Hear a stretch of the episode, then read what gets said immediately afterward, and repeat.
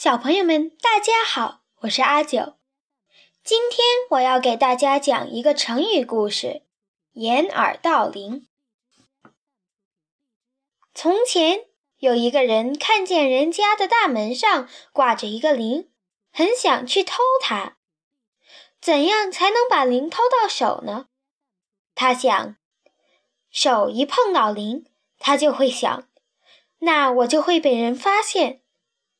如果把耳朵捂起来，那就听不见了。于是，他就把自己的耳朵捂了起来，去偷那个铃。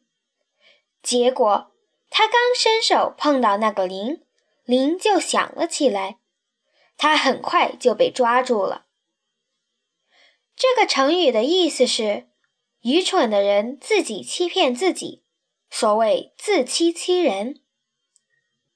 下面我试着用英文讲一遍这个故事。There once was a man, he wasn't the sharpest knife in the drawer, who lived next to someone relatively well off. One day, the man spotted his neighbor hanging a beautiful brass bell next to the door. I want that bell, he said to himself, observing the shiny surface. I will steal it if I have to. The man pondered how to go about doing so. After all, even the slightest fool knows that a bell rings when moved. If the man tried to take the bell away, the sound alone might alert the people sleeping inside that house. If only I could find a way to muffle the bell's tones. Suddenly, the man was struck with inspiration. If I cover my ears, I shall not hear the bell. It shall be silenced, so that I may take it for my own. And so, with this brilliant plan in hand, he set about plugging his ears in preparation for the thievery to be carried out that very night, for he was not yet blind enough to attempt it during the daytime. Now, as everyone should know, this is an exceedingly silly idea.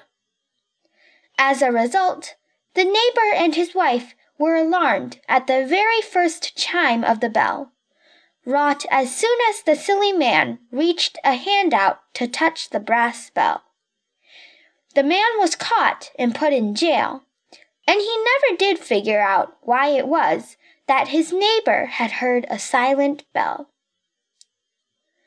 The man thought he was fooling the neighbor and his wife, but in the end, he fooled only himself. 好了，小朋友们，希望你们喜欢我改编的英文版的《掩耳盗铃》。还有什么成语故事你们想要听的吗？欢迎留言告诉我哦。我们下周见。